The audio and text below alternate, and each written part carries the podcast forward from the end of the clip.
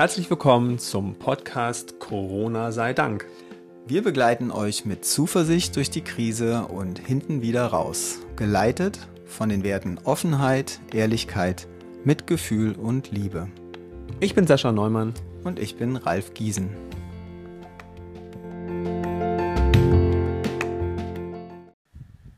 Heute Veränderungsphasen.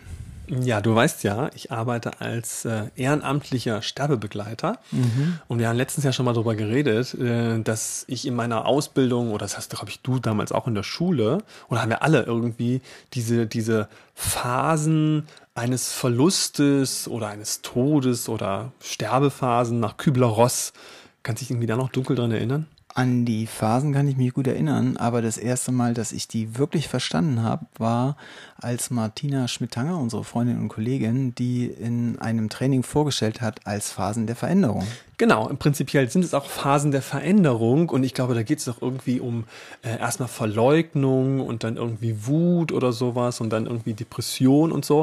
Und man hat ja inzwischen, und das war damals schon meine Ausbildung, die ich hatte als Sterbebegleiter, dass das ähm, Phasen sind, die gar nicht so richtig gut funktionieren.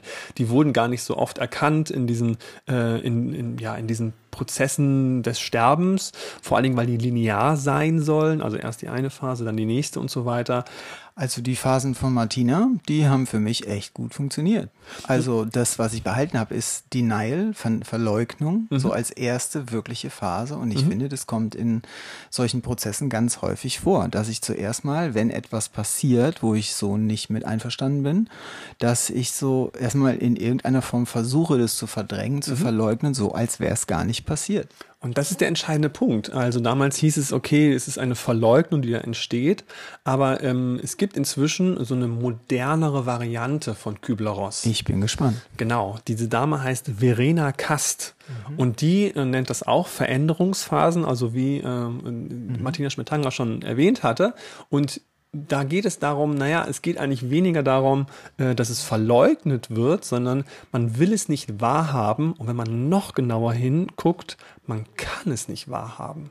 Ja. Also man ist gar nicht fähig dazu. Wir haben auch manchmal diesen Spruch auch in unseren Seminaren, geh nur so weit, wie du gehen kannst und nicht weiter. Also was hält dein Körper und dein Verstand aus? Ja, das fühlt sich dann manchmal so an, als, wie, das kann doch wohl nicht wahr sein. Das, das kann gar nicht sein. Also wirklich so ein Gefühl von, nein, das ist ein Traum, aus dem ich noch aufwachen werde. Das kann ja gar nicht stimmen so. Richtig, genau. Und ehrlich gesagt, und das war ja der Punkt, an dem wir die letzten Tage auch drüber geredet haben, so fühlt sich die Zeit jetzt auch, auch manchmal an.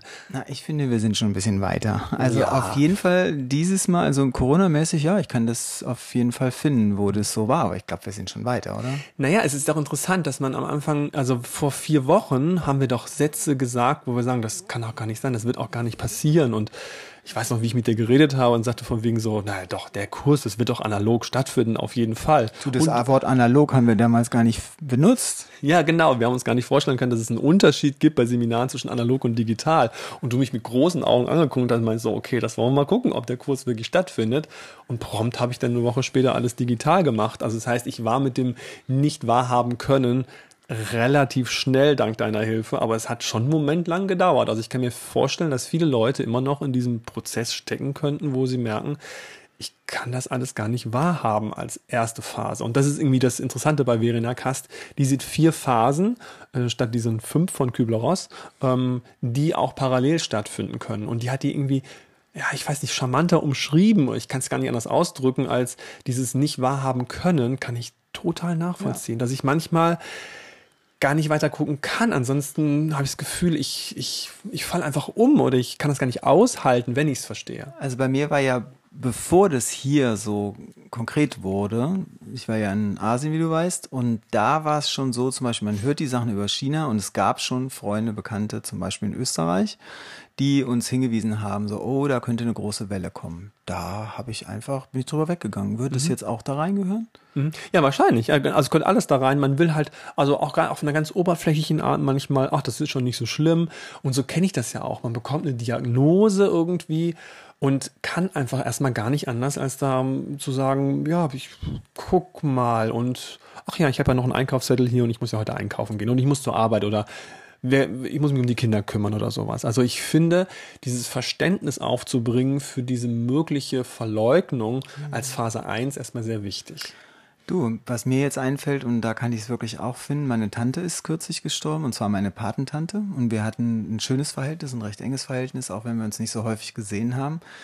Und dann bin ich manchmal dann danach morgens wach geworden und dann auf einmal kam halt dieser Gedanke, sie ist gestorben. Und dann war dieses innere Gefühl so, nein, das kann doch gar nicht sein. Wie? Die ist mhm. wirklich nicht mehr da? Wie? Ich kann die nie mehr besuchen gehen? Mhm, genau.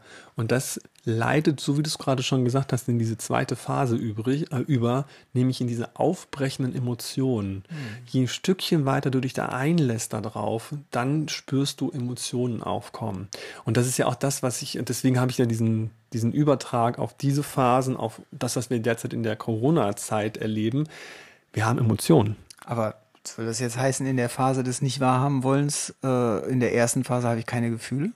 Ähm, das ist wegen die Parallelität. Wenn wir nur eine Phase des Nicht-Wahrhabens wollen hätten, gäbe es keine Gefühle. Vollkommen richtig. Was jetzt so nicht ganz stimmt, aber wir haben nicht diese extremen Emotionen, die ja. dann einfach wirklich, äh, okay. wie du grad, eigentlich wie du es gerade gesagt hast, also es klang gerade sehr berührend, wenn du sagst, ich kann die nie wieder sehen.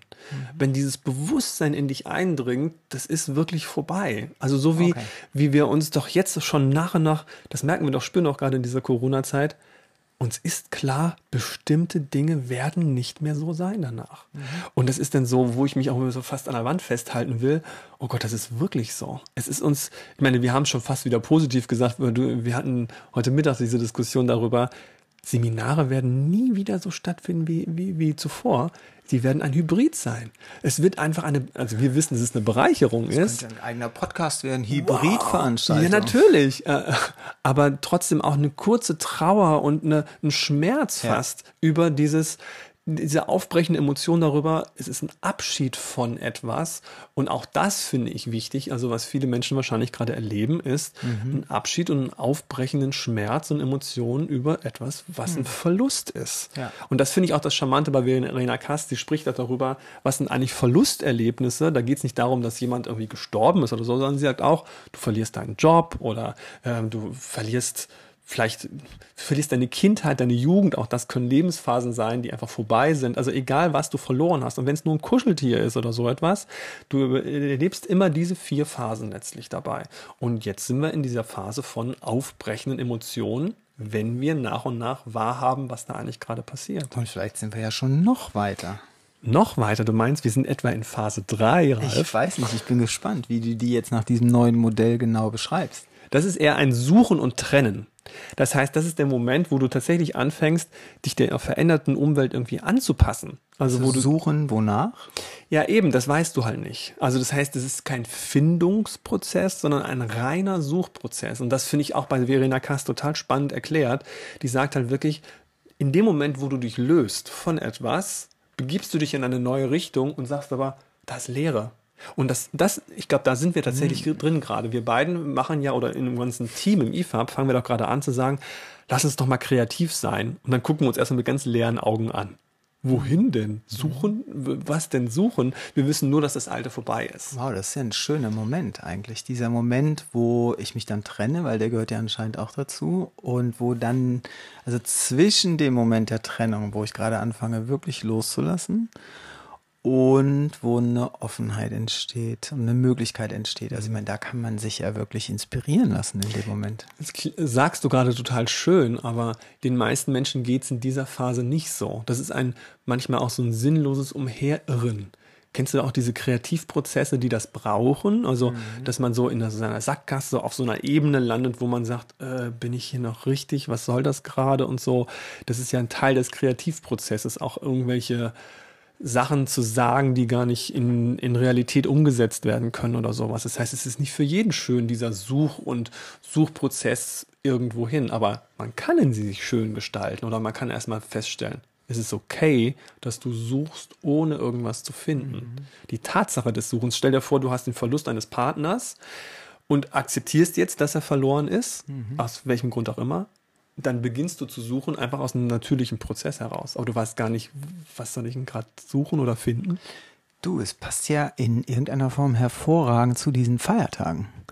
Also der Karfreitag ist der Tod der Verlust. Mhm. Und dann entsteht ein Prozess des Suchens. Ja, und genau, wohin, was soll neu ja. passieren? Wo, was könnte eine Wiedergeburt, ein Anfang sein in irgendeiner Hinsicht? Ja. Dann müsst ihr jetzt mit der vierten Stufe, die vierte ist die letzte, richtig? In dem richtig. Modell? In dem Modell, die, die aber, wie gesagt, auch immer parallel stattfinden können oder man kann auch wieder einen Schritt zurückgehen oder so etwas. Aber der vierte. Also und es den, läuft nicht linear. Läuft, das ist ja, das, ist schon mal sehr beruhigend zu wissen. Für dich doch super. Das ist systemisch, das hängt alles mit allem zusammen. das ist beruhigend. Und der vierte heißt tatsächlich bei Verena Kast neuer Selbst- und Weltbezug. Das mhm. heißt, du, du wertschätzt und würdigst das, was du verloren hast und richtest dem einen kleinen Altar ein. Das kennt man ja auch, wenn du einen Partner verloren hast. Dann gibt es irgendwo wahrscheinlich eine Kiste, in der du alte Fotos hattest oder du stellst ein Bild aus von dem Verstorbenen oder so etwas. Und das würden wir auch jetzt tun. Das heißt, wir würden irgendwie würdigen und wertschätzen, was wir alles in der Vergangenheit nicht mehr haben werden. Aber wir finden einen neuen Welt- und Sachbezug und haben also jetzt das Finden und nicht mehr das Suchen. Ah, schon gefunden sozusagen. Naja, also du, du, lernst einfach sozusagen die Erinnerungen und die Beziehung mit, die du hattest und du verstehst, äh, das Leben geht wirklich weiter. Es ist, also jetzt, wenn wir mal die Nach-Corona-Zeit angucken, das Leben geht weiter. Das ist ja auch etwas, wo wir einfach sicher sind.